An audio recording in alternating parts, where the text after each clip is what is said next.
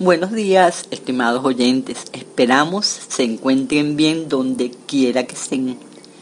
Desde esta tribuna les enviamos un cordial saludo a todos. Estamos al aire gracias al equipo de publiciteca.com a través de su radio vía Radio Extreme.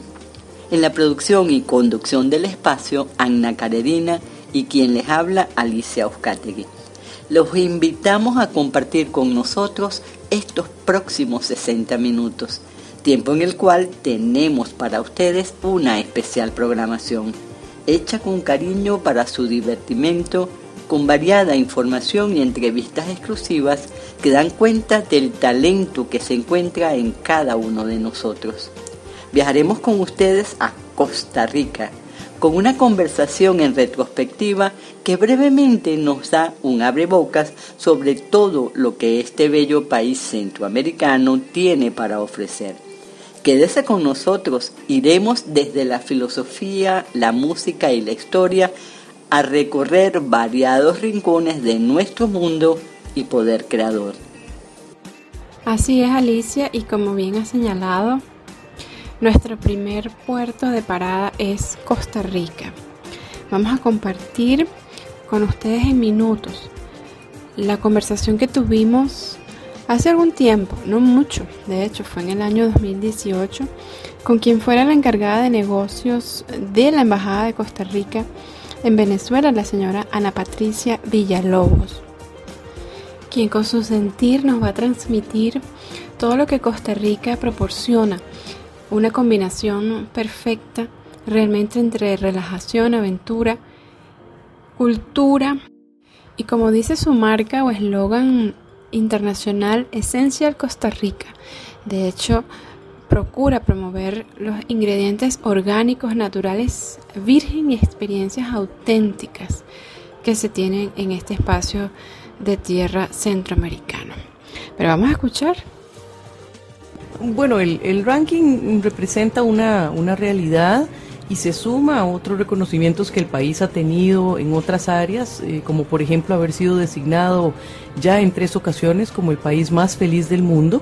Eh, y todo de alguna forma es el resultado y el reflejo de políticas que el país ha implementado desde hace muchos años, eh, en las que son siempre o en las que es prioridad siempre el costarricense su bienestar, eh, su buen vivir eh, y políticas que se han desarrollado para que el país también crezca eh, armónicamente en términos económicos y en términos sociales. Ustedes recordarán que Costa Rica desde 1948 no tiene ejército.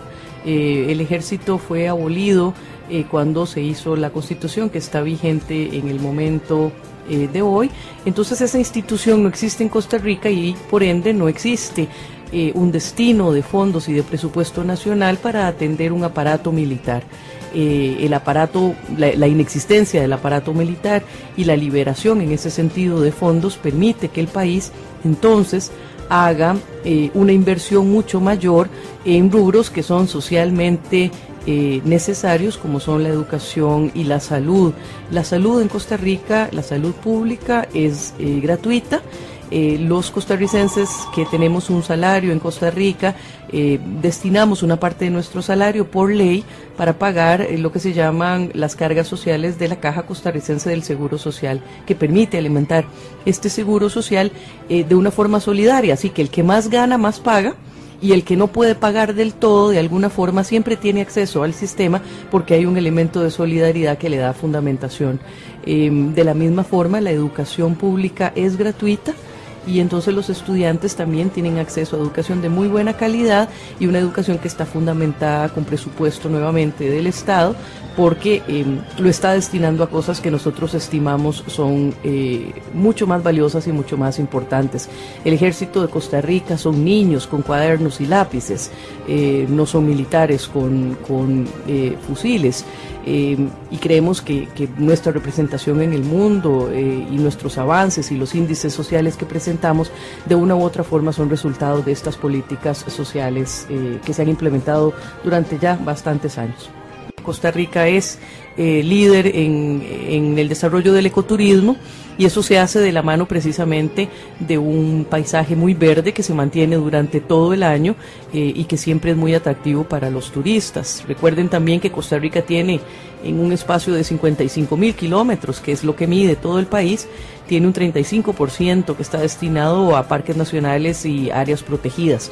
Eso significa que hay un 35% del país que no se puede tocar para ninguna otra cosa más que no sea para el disfrute de la naturaleza. Y eso es tremendamente positivo porque nosotros estamos recibiendo eh, cada vez más turistas que van encantados con la idea de poder eh, tener experiencias dentro de esos parques nacionales eh, y con la flora y fauna que Costa Rica presenta. En ese espacio tan pequeñito, Costa Rica engloba el 5% de la totalidad de la biodiversidad mundial. y el 3.5% de la biodiversidad marina mundial se encuentra en los mares de Costa Rica también. Muchísimas gracias. Eh, Costa Rica es un país pequeñito, pero pleno de, cariño, pleno de, de, buena disposición, pleno, como decimos nosotros, de buenas vibraciones para quien quiera acercarse. Hoy por hoy estamos recibiendo más de 3 millones de turistas al año y eso dice mucho en un país pequeñito en un país que, que, uno podría pensar que tiene algunas limitaciones, pero es un país que una vez que uno entra, como decimos nosotros, siempre es más grande por dentro que por fuera. Así que les damos eh, un, saludo a todos y, la invitación eterna de que puedan visitarnos. Estamos muy cerquita. El venezolano no necesita visa para entrar a Costa Rica, puede ir a visitar, permanecer incluso hasta 90 días.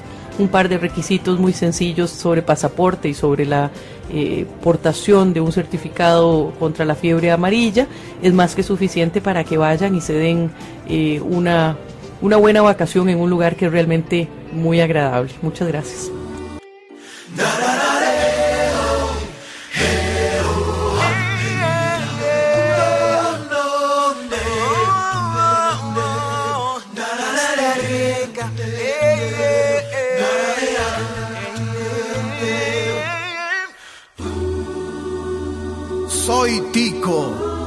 Nenange, Costa Rica. Pura nini yuna toye la kako.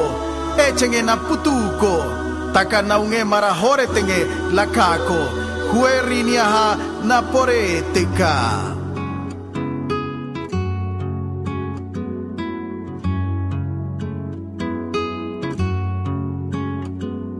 Soy tico porque llevo a Costa Rica en las entrañas, porque lloro cuando escucho una guitarra, cuando trema la marimba y con la puesta del sol.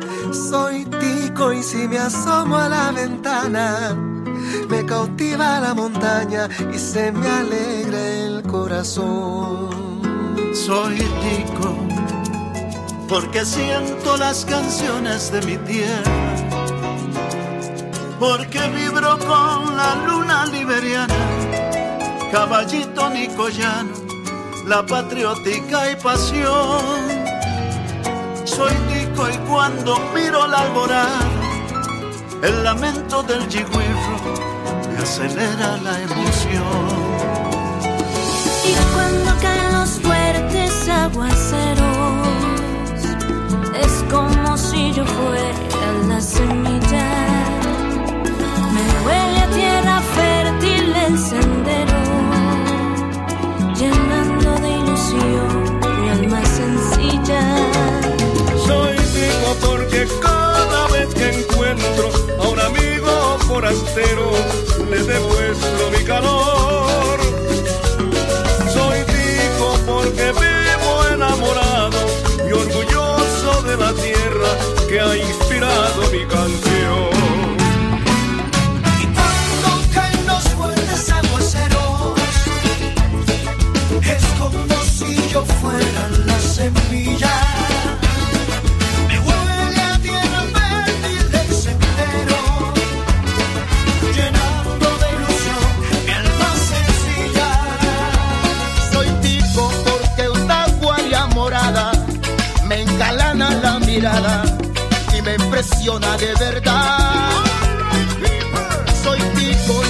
eso no te dice nada, yo te mostraré mi patria dame la oportunidad.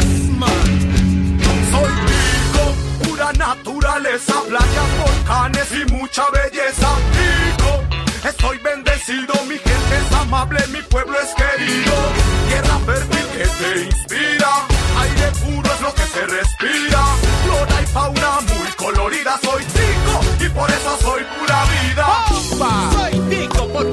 Patria mía. De noche y de día parrandeamos con alegría el ritmo de una marimba y un buen wipipía.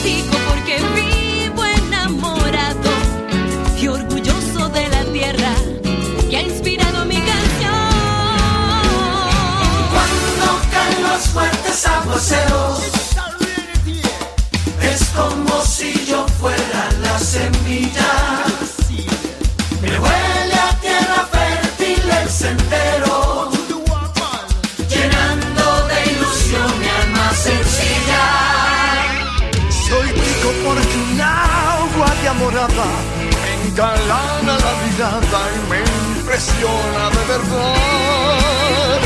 Soy tico y si eso no te dice nada, yo te mostraré mi patria, dame la oportunidad. Soy tico y si eso no te dice nada, yo te mostraré mi patria.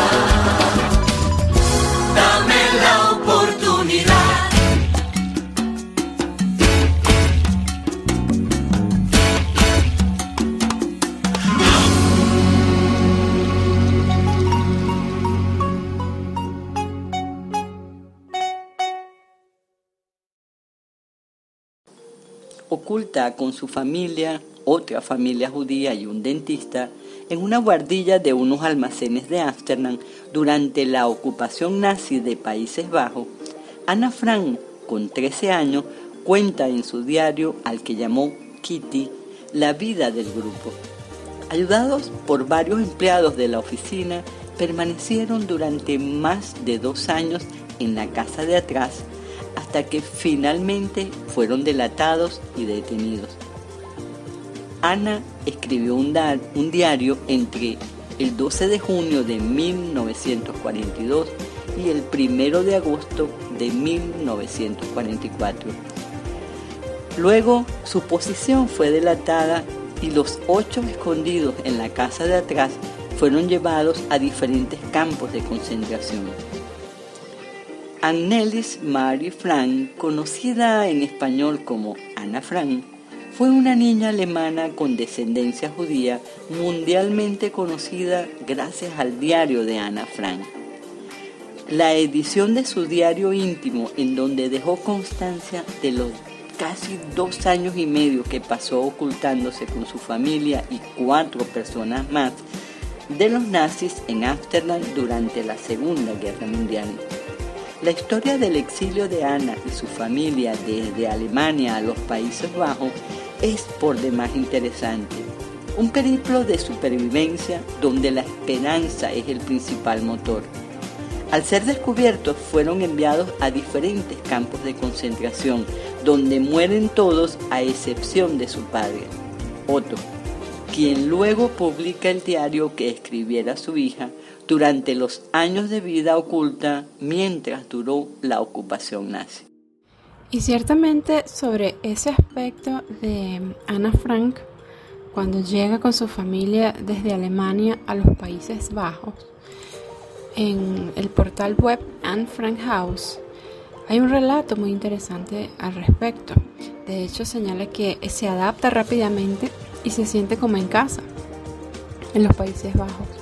Aprende el idioma, encuentra amigas y va a una escuela holandesa. Su padre trabaja arduamente en la compañía, pero no le es fácil comenzar una nueva vida. Otto intenta establecer un negocio en Inglaterra, pero no lo consigue. Finalmente encuentra una solución sumando al comercio la petina, la venta de hierbas y especies. En 1939, Ana tiene en ese momento 10 años. La Alemania nazi invade Polonia. La Segunda Guerra Mundial ha comenzado.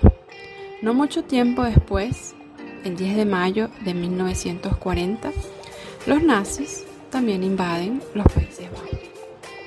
El ejército holandés se rindió cinco días después y a poco, pero seguros, los ocupantes introducen numerosas leyes y regulaciones que dificultan la vida de los judíos.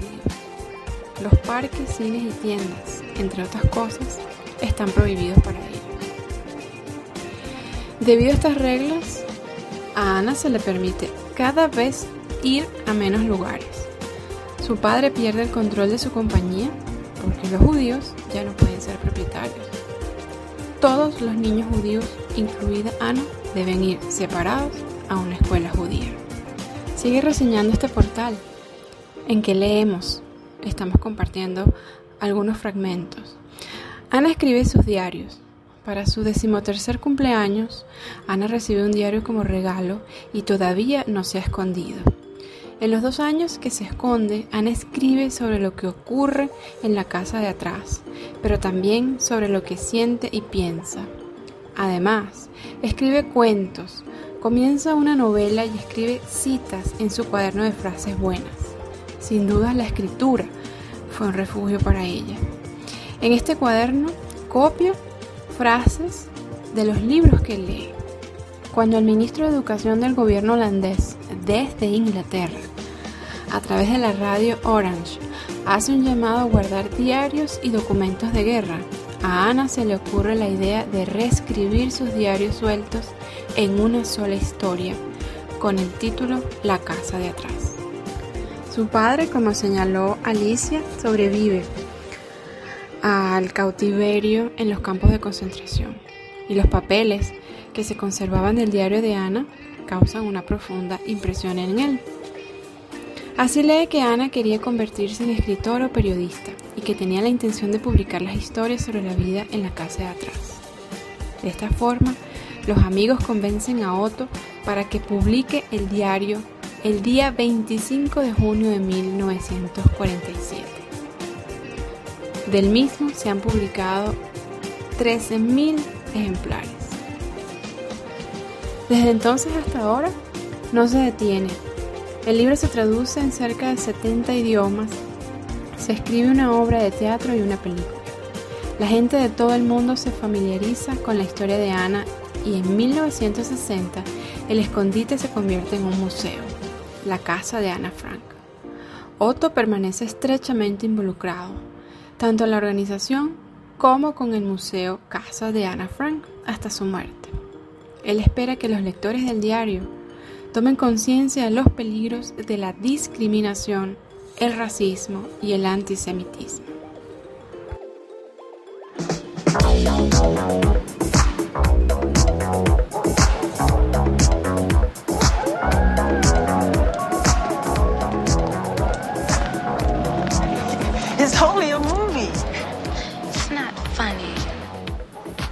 scared. I wasn't that scared. Yeah, you were scared.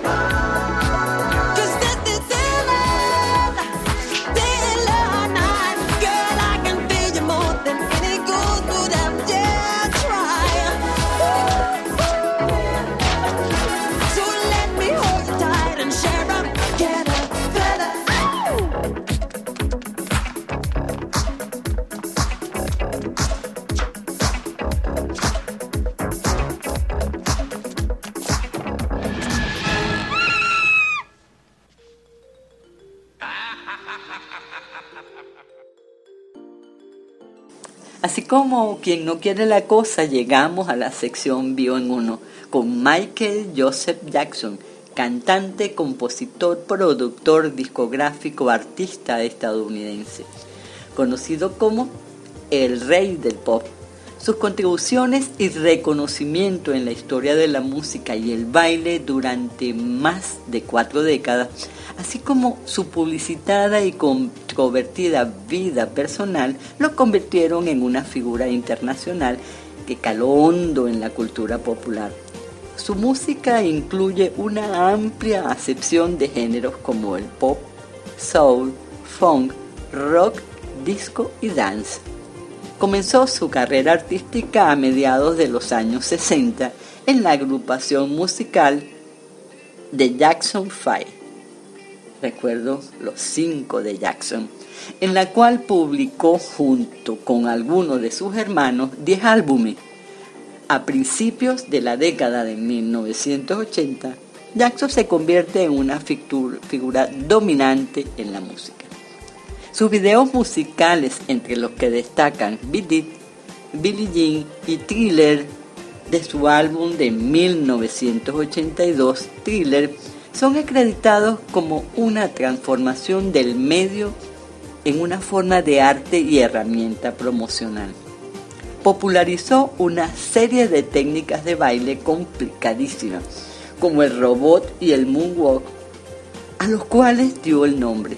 Su sonido y estilo definitivos han influido en numerosos artistas del mundo, con el sello de quienes se atreven a ser como son y de esta forma ofrecer novedad desde el brillo de sus talentos.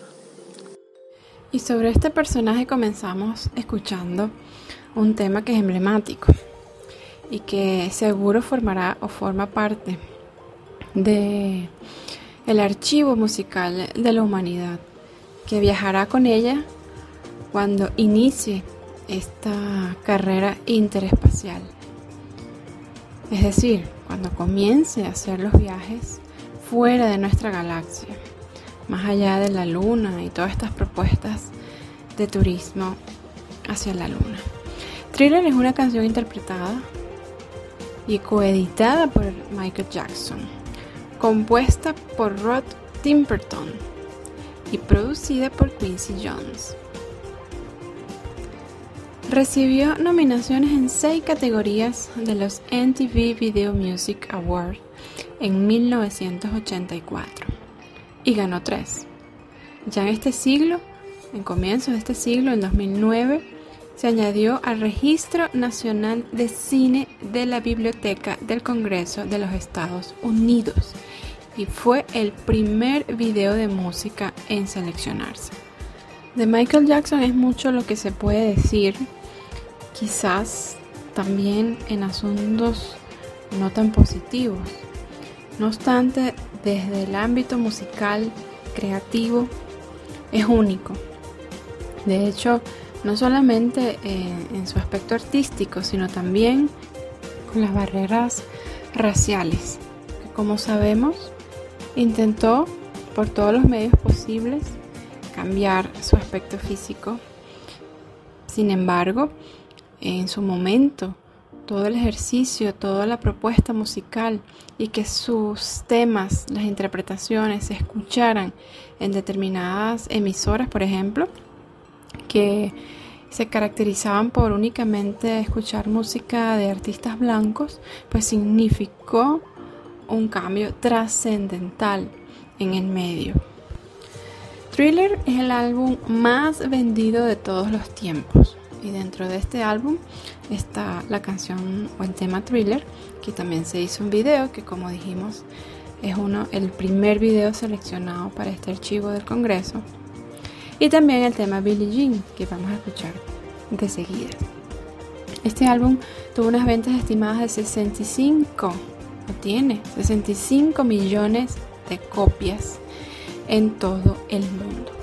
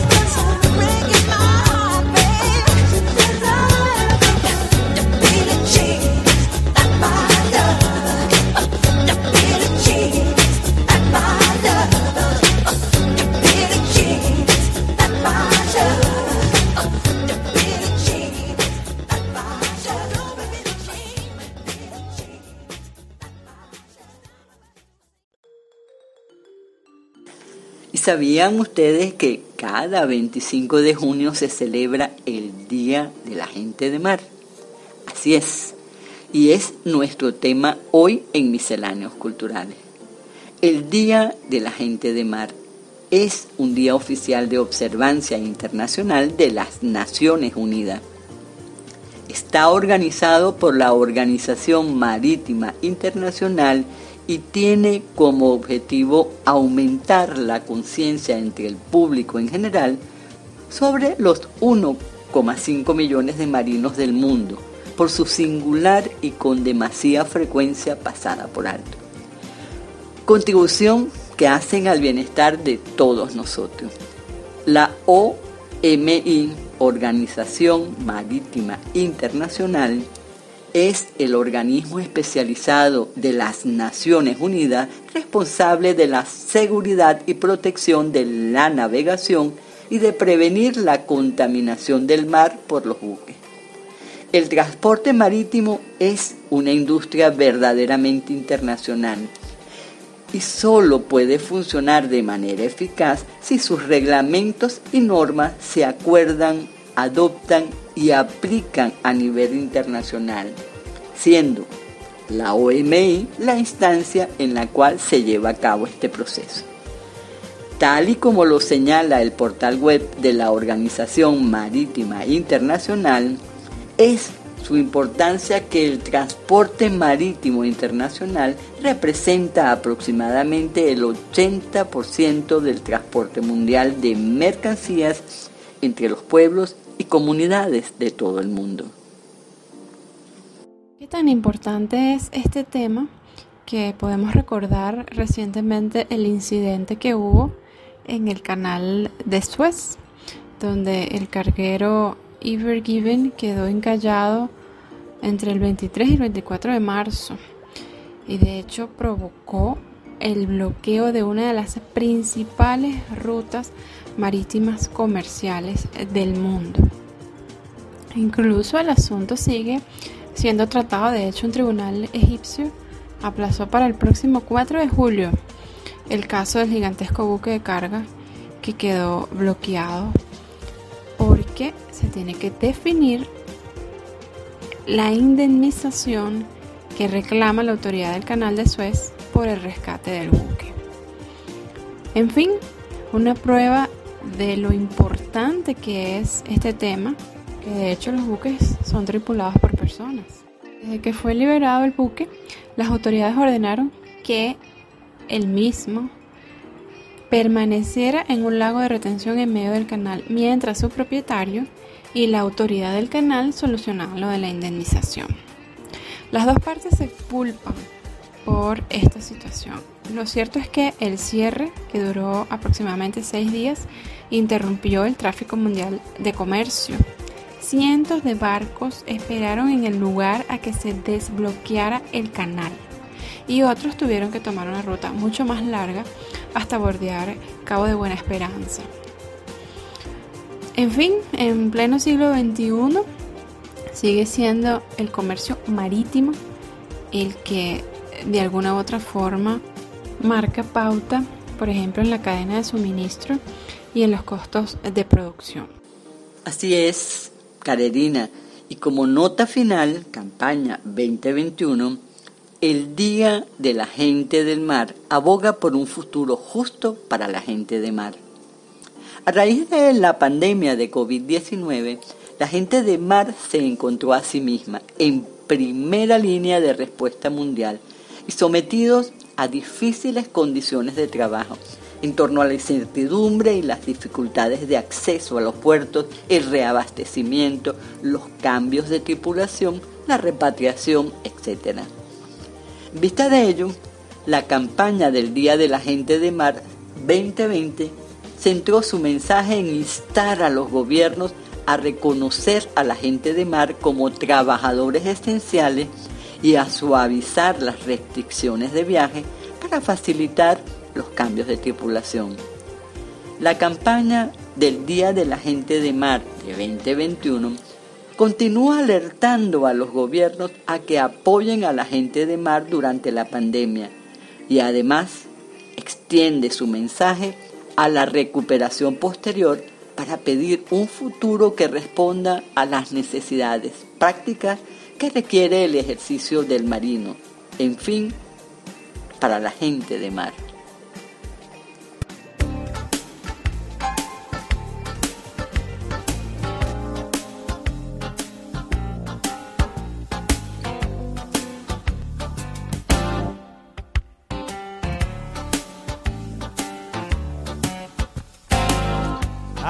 fishing on a sandy beach. My line Looking for something for the frying pan. I kick back with a beer in my hand. I must have got a big one cause it's bending my hole. I'm having a fight just to keep control. It could be a whale, God only knows. Whatever it is, it's not wearing any clothes.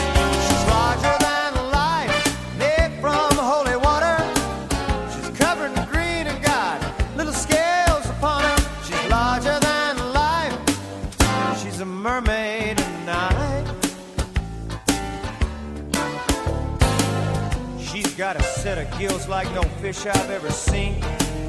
Long blonde hair and a tail in between. I'm in love with the creature from the sea. She brings out the crustacean in me. Her voice is a temptation, it's a siren song. When we kiss, there can be no wrong. I ask her to marry me and be my wife. The rest of our lives.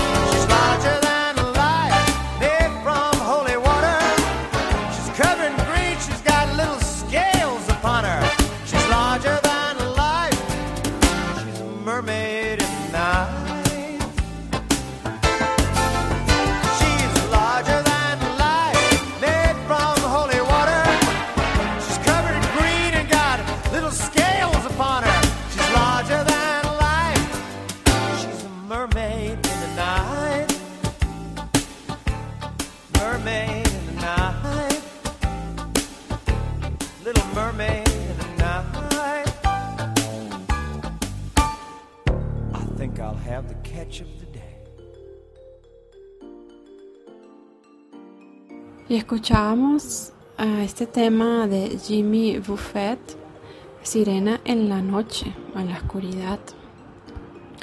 Así llegamos a nuestro personaje que va a ser destacado en la sección El ser humano y su creatividad. Estamos hablando de Eloísa, o vamos a hablar de Eloísa Díaz Insunza. Nace en Santiago de Chile un 25 de junio de 1866. Fue la primera mujer estudiante de medicina de la Universidad de Chile y la primera en graduarse en medicina, tanto en Chile como en América del Sur. Nació en Santiago de Chile, llevó a cabo sus primeros estudios en el colegio dirigido por Dolores Cabrera Martínez. Cursando las humanidades en el colegio fundado y dirigido por Isabel Lebrun de Pinochet en el Instituto Chileno y finalmente en el Instituto Nacional. Con tan solo 15 años logró derribar prejuicios y sorprendió durante su examen de bachiller. Era necesario contar con un gran valor para dar el bachillerato a esa edad, frente a un numeroso público y ante una mesa de importantes examinadores.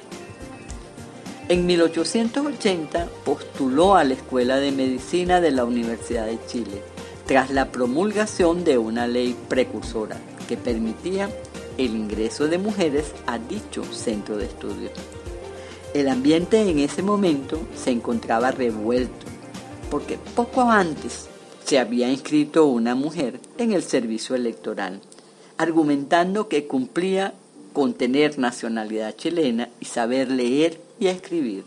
Tuvieron que aceptarla, pero después se prohibirá expresamente el voto femenino. Con este ejemplo o comentario anterior, vamos a compartir unas notas que fueron publicadas recientemente en un portal web de la sección internacional de la Sociedad Suiza de radio televisión que su objetivo, al menos lo que reseñan, es ofrecer información independiente. Además, planteado en 10 idiomas diferentes. Así, en este artículo titulado Las mujeres patentan menos inventos y más centrados en la salud femenina, fue publicado recientemente, el 17 de junio de este año. Ellos hablan de un estudio que, o una investigación que analizó con herramientas de aprendizaje automático más de 440.000 patentes o 440.000 patentes biomédicas estadounidenses entre 1976 y 2010. Luego de este análisis concluye que las de equipos compuestos solo por mujeres tenían un 35% más de probabilidades de centrarse en la salud de las mujeres que la de los formados por hombres. Este es un punto. Igualmente se arroja que de estos grupos que eran solamente integrados por mujeres tenían un 18% más de probabilidades de fabricar productos pensando en mujeres. A veces uno observa los productos que hay en el mercado o el tiempo que se demoró, por ejemplo, en ofrecerse productos para la salud menstrual, es decir, la higiene en la menstruación, el periodo de las mujeres, y, una de las razones probablemente es, esta, ¿no? Luego, los mismos datos muestran además que las mujeres tan solo están representadas en el 25% de las patentes. De modo que los resultados sugieren que la brecha de género entre los inventores es parcialmente responsable de la desaparición de miles de invenciones centradas en las mujeres desde 1976. Así, las desigualdades en cuanto a quién inventa puede conducir a desigualdades en cuanto a qué o a quién se beneficia de esta invención. Incluso hoy en día, solo el 35% de los científicos en las áreas de ciencia, tecnología, ingeniería y matemáticas y el 13% de los inventores de patentes en Estados Unidos son mujeres, lo que sugiere que, y colocan entre comillas una cita, hay muchas Curies, haciendo referencia a María Curie, perdidas, niñas con talento que nunca llegan a descubrir e inventar. Las mujeres tienen menos probabilidades de obtener patentes, lo que implica que muchos descubrimientos prometedores centrados en las mujeres aún no se han comercializado. En un artículo de opinión relacionado con el estudio, con este estudio que, que se cita aquí, Fiona Murray del Instituto Tecnológico de Massachusetts indica que personas con experiencias vitales distintas por su género, raza, origen socioeconómico, educación o nacionalidad, por ejemplo, ven el mundo de manera diferente. Así, explorará un espacio de soluciones de forma diferente, estableciendo conexiones inusuales que vinculen ideas que de otro modo serían dispares. La científica destaca además que, más allá de reconocer la pérdida de talento humano que surge cuando las mujeres están subrepresentadas en la innovación, este hallazgo destaca los tipos de problemas y soluciones que se pasan por alto en el sistema actual por su apoyo a un grupo homogéneo de inventores. Esto está reseñado, como dijimos, en un portal que forma parte del servicio online de información y noticias creado en 1999, sucesor de Radio Suiza Internacional, publicado el 17 de junio de este año y toma como fuente a la agencia FSA. Eloísa Díaz Insunza, a quien rendimos homenaje hoy en la sección El ser humano y su creatividad. Debió asistir a clases acompañada de su madre y por supuesto tuvo que vencer muchas resistencias hasta conseguir el cariño de sus condiscípulos y profesores. Se graduó en medicina cirugía en diciembre de 1886, presentando como tesis un manuscrito titulado Breves observaciones sobre la aparición de la pubertad en la mujer chilena y las predisposiciones patológicas del sexo.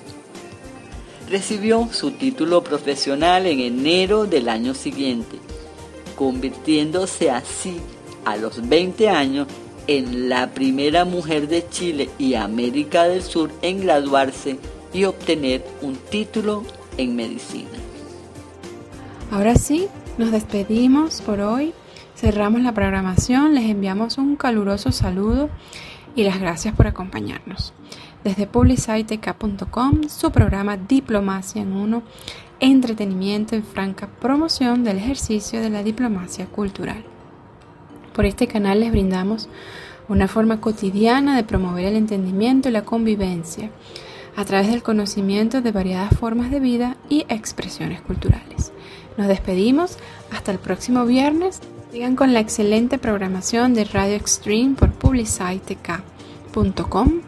Mantenemos el contacto también por las redes sociales, Twitter, Facebook e Instagram en arroba diplomacia. Pueden escribirnos por diplomacia. Esto todo en letras. Despedimos con esta frase del historiador, psicólogo, teórico social, filósofo francés Michel Foucault. El juego seguirá valiendo la pena mientras no sepamos cómo termina.